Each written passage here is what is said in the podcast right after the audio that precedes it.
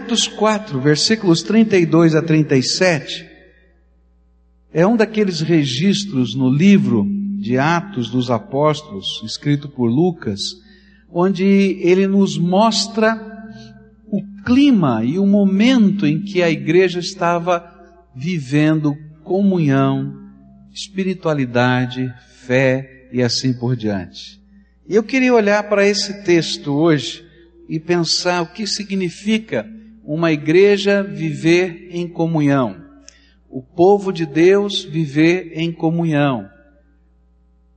Pessoas que foram nascidas pela graça de Deus e que foram revestidas do amor de Jesus através do seu Espírito Santo, vivendo em comunhão. A Bíblia diz assim, Atos 4, versículos 32 a 37. Da multidão dos que creram, uma era a mente e um o coração. Ninguém considerava unicamente sua coisa alguma que possuísse, mas compartilhavam tudo o que tinham. Com grande poder, os apóstolos continuavam a testemunhar da ressurreição do Senhor Jesus, e grandiosa graça estava sobre todos eles. Não havia pessoas necessitadas entre eles, pois os que possuíam terras ou casas as vendiam, traziam o dinheiro da venda e colocavam aos pés dos apóstolos, que o distribuíam segundo a necessidade de cada um.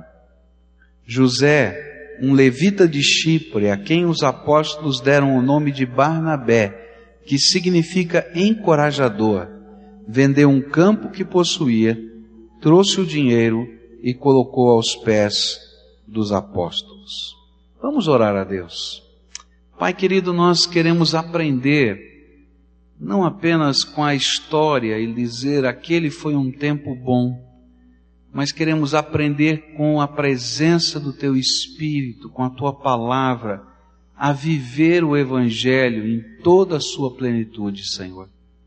E aquilo que aqueles Teus servos viveram no passado nada mais foi do que colocar em prática e experimentar o poder do Senhor e do Teu Evangelho que o Senhor nos mova, algo que seja além do natural, que seja o poder do Senhor, a palavra do Senhor, a manifestação do Senhor nas nossas vidas.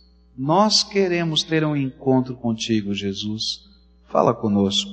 É aquilo que oramos no teu nome. Amém, Senhor. E amém.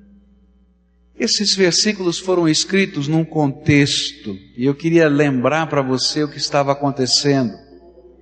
Jesus morreu e ressuscitou. Marcou um encontro com os seus discípulos. E depois apareceu outra vez com eles lá na cidade de Jerusalém, onde ele disse que eles deveriam permanecer. E na cidade de Jerusalém ele disse: Olha, vocês vão ficar aqui e vão aguardar até que a promessa que eu fiz a vocês se cumpra. E Deus derrame, meu Pai derrame sobre vocês o Espírito Santo.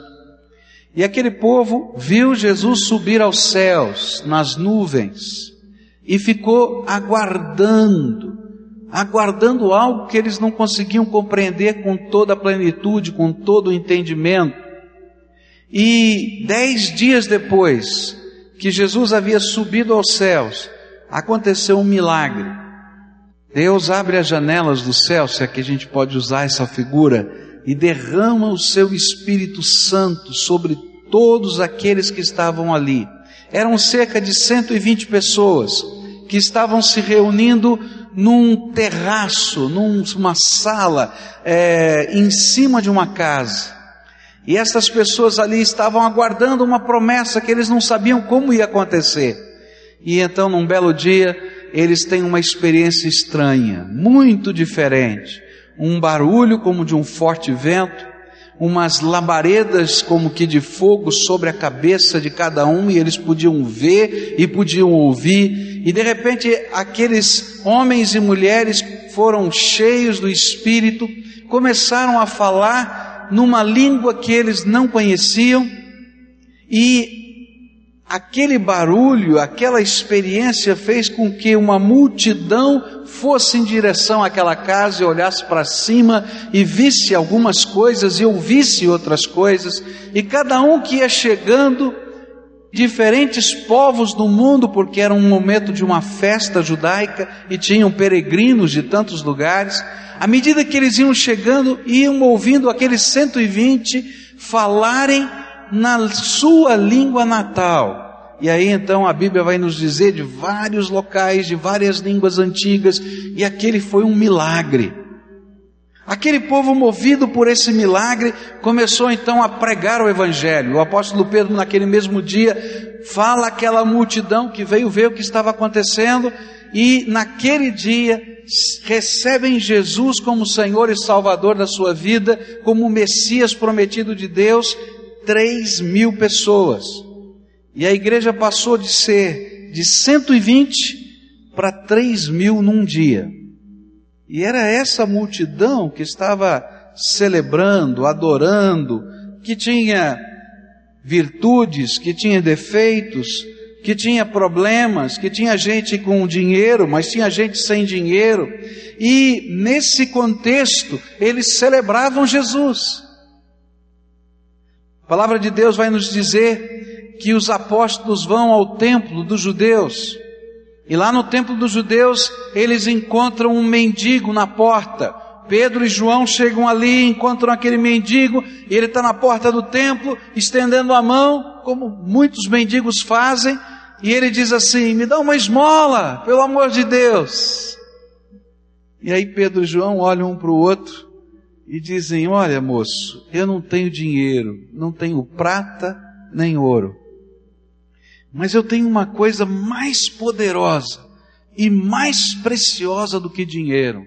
E aí Pedro, cheio daquela ousadia do Espírito, olha para aquele homem e diz: Moço, levanta e anda em nome de Jesus. E aquele mendigo ficou sentado. E Pedro, então, cheio do Espírito, pega o mendigo pelos braços e coloca ele de pé. E aquela palavra do Senhor colocada nos lábios do apóstolo Pedro fez com que aquele homem começasse a caminhar. E de repente ele começa a saltar, a pular e a correr. E todo mundo conhecia aquele mendigo, todo mundo sabia que o ponto dele era ali. E aí, naquele dia, mais pessoas receberam Jesus como Senhor e Salvador e creram que Ele era o Messias. E agora a comunidade cristã não tinha mais três mil, mas passou a ter cinco mil. Duas mil pessoas se converteram por causa desse milagre. Os líderes judeus prendem Pedro e João, mandam para a cadeia e dizem para ele: vocês estão proibidos de falar no nome desse homem Jesus. E eles vão responder: como nós podemos parar de falar daquele que temos visto, ouvido, sentido e percebido o seu poder? E eles então são ameaçados e mandados embora. Eles reúnem a igreja. Essa igreja está reunida e eles começam a dizer o que estava acontecendo e pedem a Deus: Deus, dá-nos ousadia, para que a gente possa continuar com coragem, apesar das ameaças, a pregar o Evangelho. E confirma a mensagem que estamos pregando com os teus prodígios, sinais e milagres. E quando eles oraram assim, a igreja estava reunida e aconteceu um milagre. Eu não sei exatamente como foi esse milagre, mas a Bíblia diz que o lugar onde eles estavam reunidos moveu, balançou. Eu não sei o que quer dizer isso, né? Mas depois que eu tive lá no Peru no terremoto, eu imagino como é que tenha sido. Né? Foi uma experiência muito estranha, muito, muito diferente. E eles sentiram isso. E havia no coração deles um sentimento tremendo. O Jesus que nós adoramos está vivo, é poderoso. A nossa fé não é apenas a lembrança de um homem muito bom que passou por essa terra. A nossa crença é uma experiência viva em que todos os dias a graça de Deus se manifesta em nós. E quando a gente vive esse tipo de sentimento no nosso coração, os nossos valores mudam. E é justamente sobre isso que esse texto fala. Para mim, Atos 4, versículos 32 a 37, é uma descrição de uma reação natural que acontece na nossa vida. Comunhão cristã não é algo que a gente aprende. Eu posso pregar sobre comunhão cristã dez anos seguidos e você nunca viver comunhão. Comunhão cristã é algo que se sente e que se experimenta.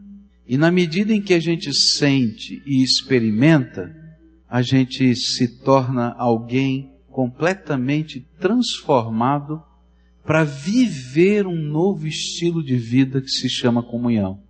Porque a comunhão cristã começa primeiro com Deus. Ninguém consegue ter comunhão com os outros se não viver uma comunhão íntima e profunda com Jesus.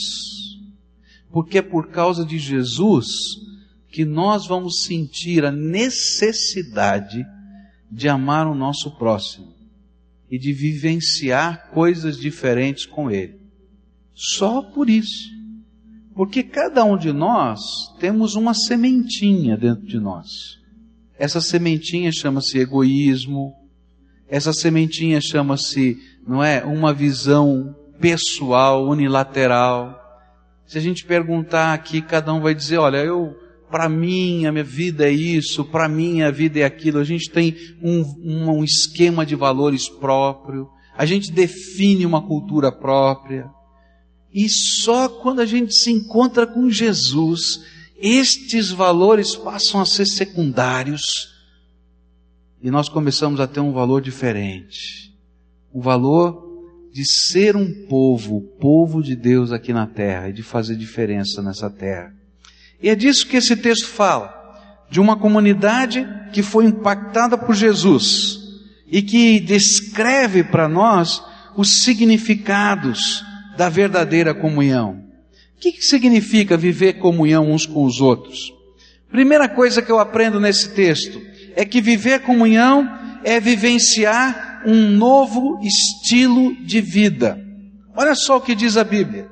Da multidão dos que creram, era uma era a mente e um o coração. Ninguém considerava unicamente sua coisa alguma que possuísse, mas compartilhavam tudo que tinham.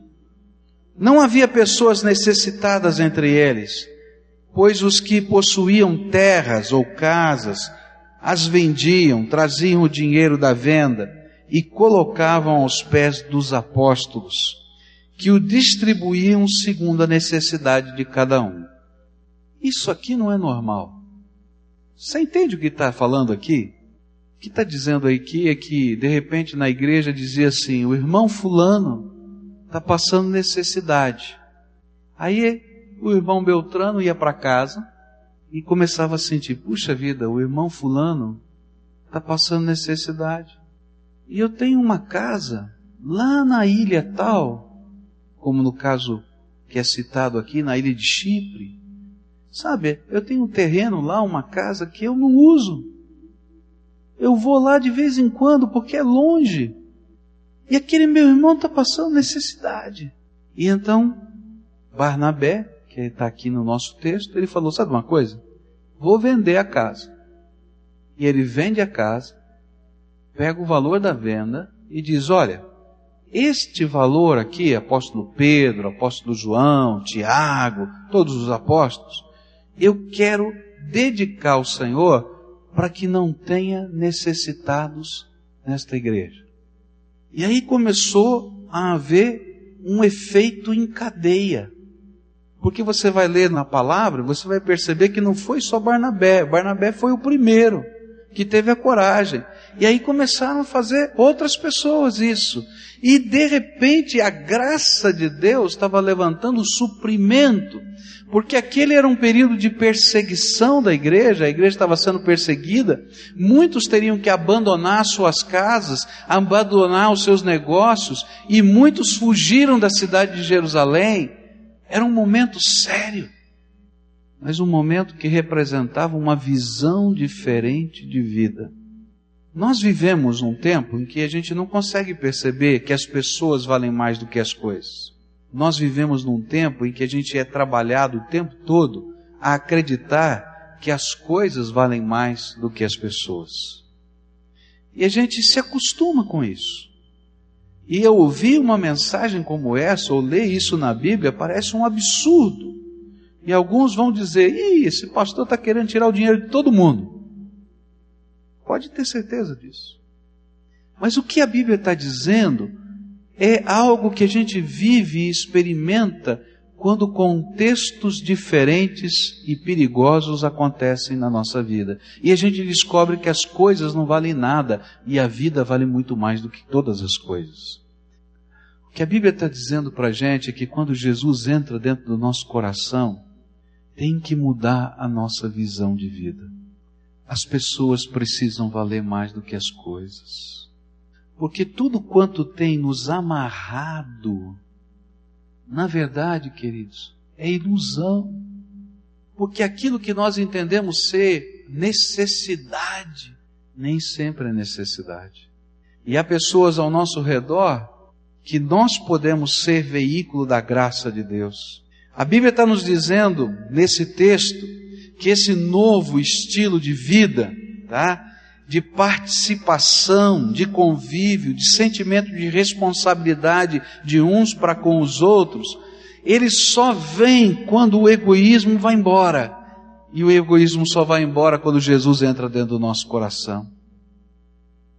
Era a presença de Jesus no coração das pessoas, era o poder do Senhor na vida delas, que fazia com que eles tivessem uma percepção da vida diferente. Queridos, quantas pessoas estão vivendo imaginando que a razão da sua existência é construir um pequeno patrimônio para a sua velhice? Quantas pessoas estão vivendo imaginando que a razão da sua existência é ter isso, aquilo, aquilo outro? Queridos, isso não é o que faz a vida da gente ter sentido. O que faz a vida da gente ter sentido é ter Cristo aqui dentro do nosso coração e entender a nossa missão aqui na terra. Deus tem um propósito para a tua vida e tem uma missão para você. E quanto mais tempo você gastar sem descobrir o propósito de Deus para você, você está vagando perdido pelos caminhos da existência. É por isso que a Bíblia vai nos dizer em Atos 2, 42 e 43, que algumas coisas se tornaram o alicerce dessa convivência. Diz assim a Bíblia: e eles se dedicavam ao ensino dos apóstolos, e à comunhão, e ao partir do pão, e às orações, e todos estavam cheios de temor, e muitas maravilhas e sinais eram feitos pelos apóstolos. Sabe o que é que estava sempre realimentando esta, este novo estilo de vida que nós chamamos de comunhão era olhar a palavra de Deus e checar a vida com os valores das Escrituras. Era experimentar o poder de Jesus na sua vida. E era ver como Deus usava o meu irmão, a minha irmã, desde o mais simples até talvez o mais abastado, para o mesmo propósito, a glória de Deus, e tocar minha vida assim. E na medida em que esse povo conseguia vivenciar esta experiência, fazia com que a experiência deles com o Senhor Jesus fosse tão eletrizante que produzisse na alma o desejo, o prazer de atitudes de amor serem naturais e genuínas. As pessoas valiam de verdade mais do que as coisas. Alguns lendo esse texto dizem assim: ah, eles eram uma sociedade comunista. Mas não é verdade. Cada um trabalhava e ganhava de modo independente do produto do seu suor. Os empreendimentos não eram coletivos. Cada um tinha posse dos seus próprios bens. Os bens eram deles. Mas um amor entusiástico por Jesus fazia com que eles entendessem que tudo que possuíam ou eram não tinha nenhum significado sem Jesus. E toda vez que a gente ama Jesus de uma maneira profunda, a gente vai ter que aprender a amar o nosso irmão de uma maneira profunda. Porque a Bíblia diz assim: olha, se você não ama o seu irmão que você consegue ver, como é que você vai poder dizer para mim que você ama a Deus e ama Jesus que você não está vendo? Se o teu amor não pode ser percebido em coisas práticas e concretas do seu dia a dia, com as pessoas mais próximas que estão de você, então não venha me dizer que você ama a Deus. É isso que diz o apóstolo João. E é interessante que João escreve a primeira carta cheia de testes. Ele coloca testes. Testes de amor. Ele diz: Olha, quer saber se você ama a Deus? Então veja isso. Quer saber se você ama o seu irmão? Veja aquilo. E ele vai escrevendo aquela carta, a primeira epístola de João, só com testes, para a gente checar a nossa vida. Quando o amor é genuíno, nós demonstramos praticamente.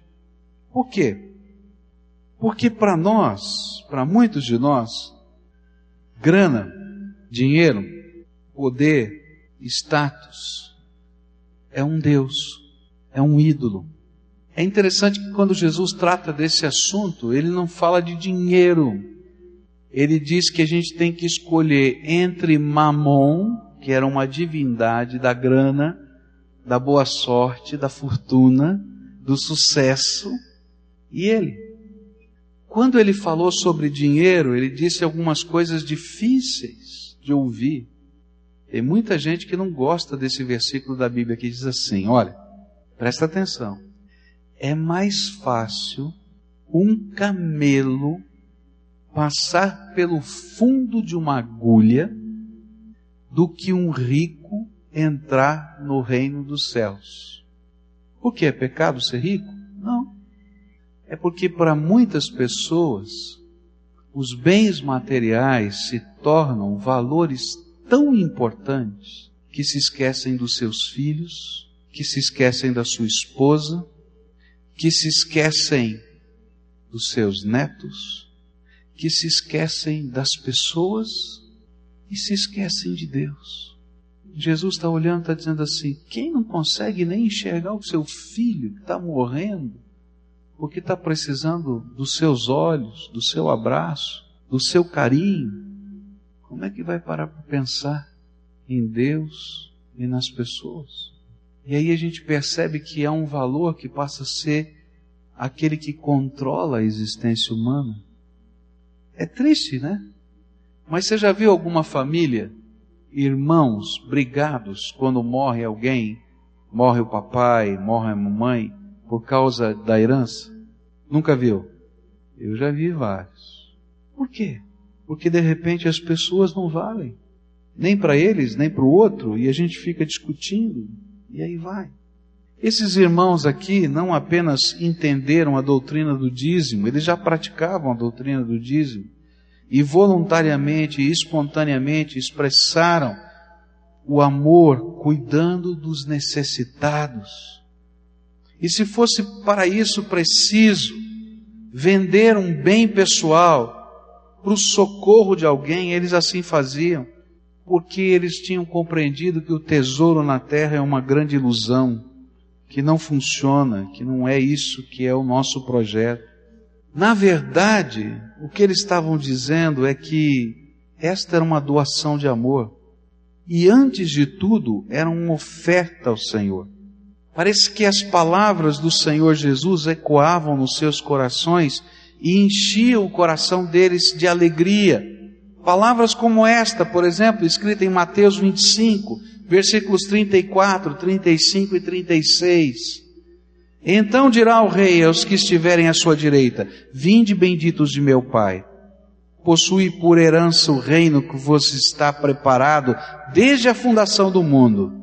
Porque tive fome e me destes de comer. Tive sede e me destes de beber. Era forasteiro e me acolhestes. Estava nu e me vestistes. Adoeci e me visitastes. Estava na prisão e fostes ver-me. Que a palavra de Deus está nos falando sobre comunhão. É muito mais do que grana.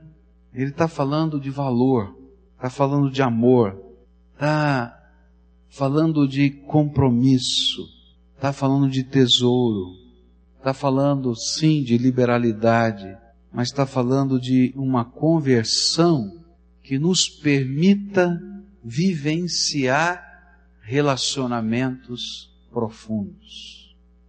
Há decisões difíceis de se tomar na vida. Alguns anos atrás eu li um livro, um livro que contava histórias de família, de pais e filhos. E contava lá naquele livro uma história de uma família. Uma família cuja criança o neném, o filho, havia nascido por volta do ano 58, 56, por aí, eu não tenho bem certeza. E naquela época houve uma situação horrível que aconteceu em vários países do mundo, especialmente nos Estados Unidos, onde se tratava o enjoo da gravidez com um medicamento chamado talidomida. E esse medicamento ele provocava é, deficiência congênita nas crianças cujas mães foram tratadas com esse medicamento. E naquela casa aconteceu essa tragédia. Nasceu o filho. E o filhinho nasceu sem as pernas, vítima daquele medicamento. E naquela época, o papai desse menino era um engenheiro aeroespacial. E a meta dos Estados Unidos, lá na NASA, e ele trabalhava na NASA, era colocar o primeiro homem na Lua. Eles estavam disputando com os russos a corrida espacial.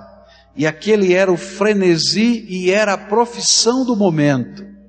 E lá estava aquele homem na maior agência ocidental para desenvolver o seu trabalho. E aí nasceu aquela criança sem as pernas. E aquele pai teve que tomar uma decisão difícil de tomar, mas que tem a ver com isso aqui que a gente está estudando. Porque, queridos, muitas vezes na vida, para a gente vivenciar o amor e para a gente praticar uma comunhão que começa dentro da nossa casa, primeiro com a gente, com Deus, depois com os nossos queridos e depois se espalha nós temos que tomar decisões e não são fáceis as decisões. Naquela época não havia próteses bem desenvolvidas. E ele olhou aquela criancinha pequenina, sem as pernas, e ele tomou uma decisão.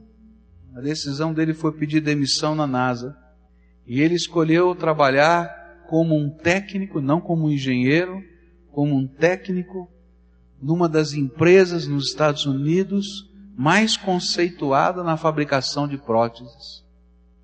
Aos 18 anos de idade, esse menino estava vivendo uma crise adolescente com seu pai, porque ele não conseguia entender que o seu pai o amava. E aí ele desceu à garagem da sua casa e começou a mexer nas caixas velhas que ficavam na garagem e ele achou milhares de plantas que o seu pai desenhou desde que ele nasceu, de pernas para ele usar.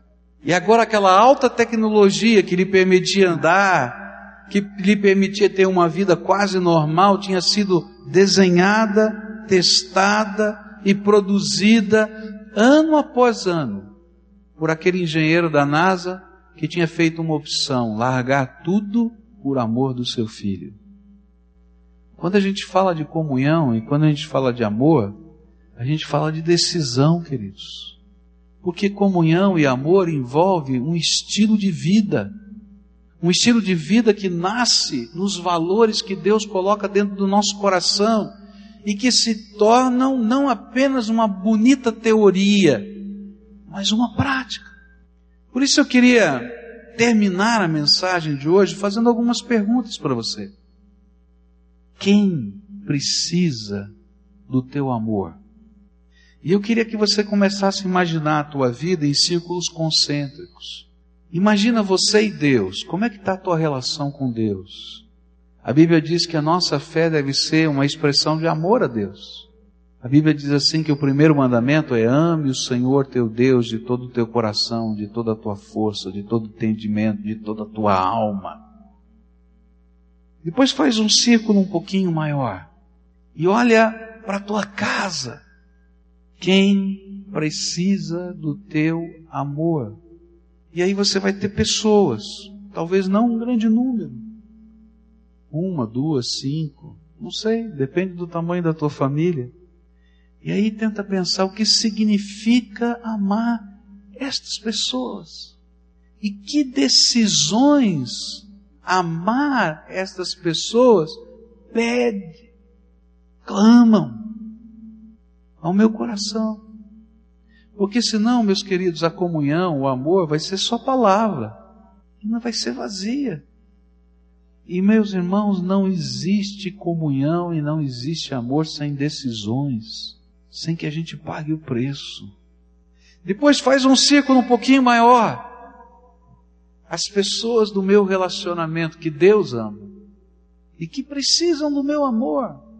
Quem sabe aqui nessa comunidade, lá, sei lá onde. Depois põe mais um círculo.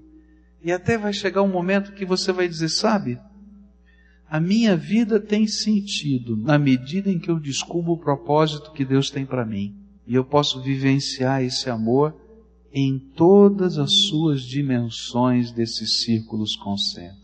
E quando a gente começa a viver isso, esse novo estilo de vida, a gente vive comunhão. Comunhão não é só comer na mesa juntos. Comunhão é a gente tomar decisões práticas para amar, para viver esse amor, para praticar. Isso não como um peso, ah, desisti da NASA por você, meu filho. Aquele pai nunca tinha falado nada, as caixas estavam lá na garagem. Mas simplesmente porque há um valor maior. E esse valor maior é Deus e as pessoas que Ele ama e que eu amo também. Se eu não conseguir entender essa verdade, então a minha espiritualidade vai ser apenas litúrgica eu vou estar só brincando.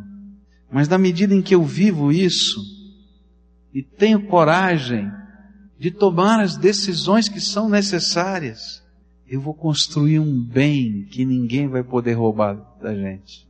Porque na vida tudo passa. Mas aquilo que de Deus é semeado no nosso coração é eterno. E as pessoas que Ele criou, criou com uma alma eterna. E se o meu amor puder conduzi-las à presença de Jesus, nós poderemos passar juntos toda a eternidade. Como é que está a tua vida? Como é que vão os valores? Que ajustes precisam ser feitos no teu dia a dia? Como é que você pode expressar praticamente o teu amor a Deus dentro da tua casa e nos círculos próximos? Olha, esse é um exercício para a vida toda é um exercício que faz diferença por onde a gente vive e passa. E a gente vai deixando marcas da graça de Deus pelo nosso caminho. E na medida em que a gente vai deixando marcas da graça de Deus pelo nosso caminho, alguns vão nos chamar de louco, alguns vão nos chamar de pessoas que estão fora do seu tempo, alguns vão nos chamar de tantas coisas. Mas a história não se lembra dos outros que não viveram assim.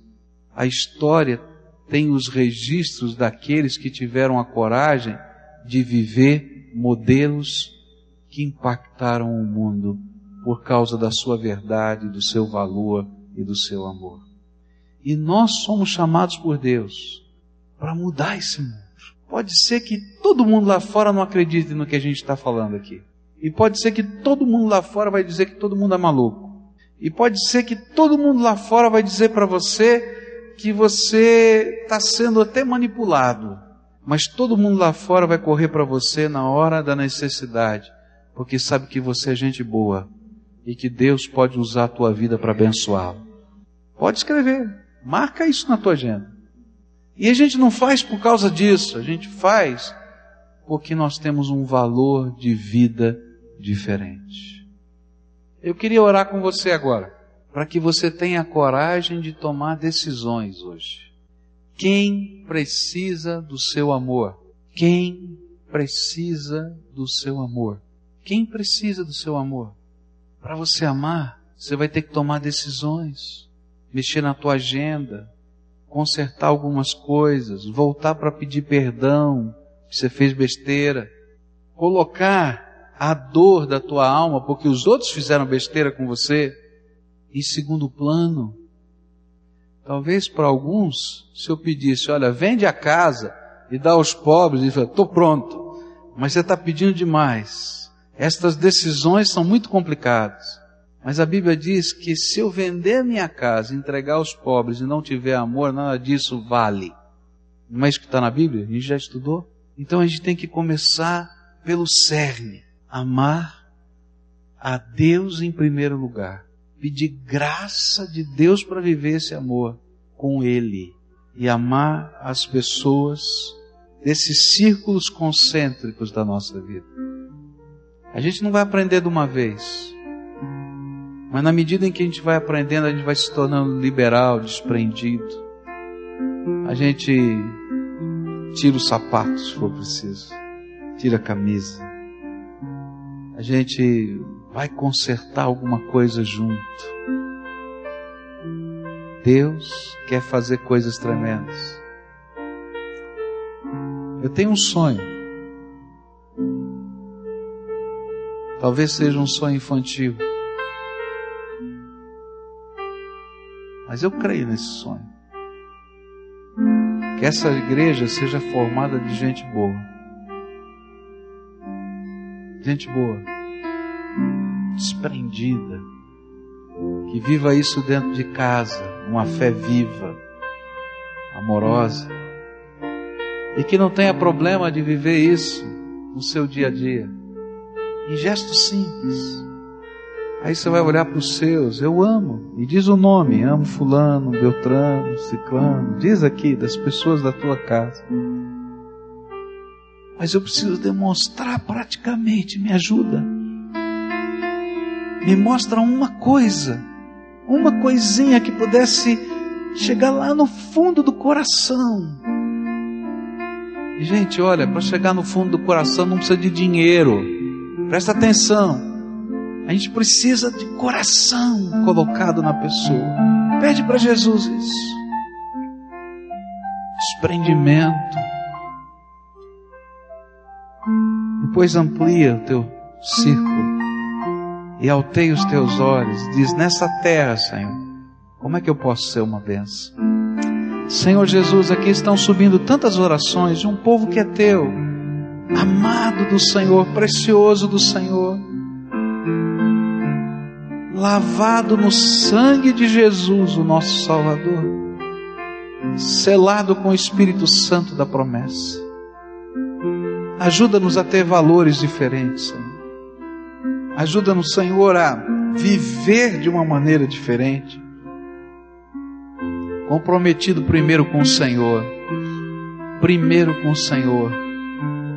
E depois, Senhor, comprometido com pessoas pessoas significativas, pessoas que se tornam significativas só porque o Senhor ama. Ajuda-nos, Senhor. E que o Senhor derrame do poder do teu Espírito sobre nós. Para que um dia, quando a gente encontrar alguém no caminho, como Pedro e João encontrou, nosso amor pelo Senhor e nosso amor pelas pessoas possa nos dar a ousadia de dizer: levanta e anda em nome de Jesus. E o teu Espírito há de nos dar o poder para vermos isso acontecer. Começa comigo, Senhor. Começa no meu coração. Eu quero aprender assim. Tem tanta coisa que eu tenho que acertar na minha vida, Jesus. Tem tanta coisa, Senhor, que eu preciso colocar em ordem. Ajuda-me, Senhor, a amar nessa profundidade. E ajuda, Senhor, esta igreja a vivenciar esse amor. É aquilo que nós oramos em nome de Jesus. Amém e amém.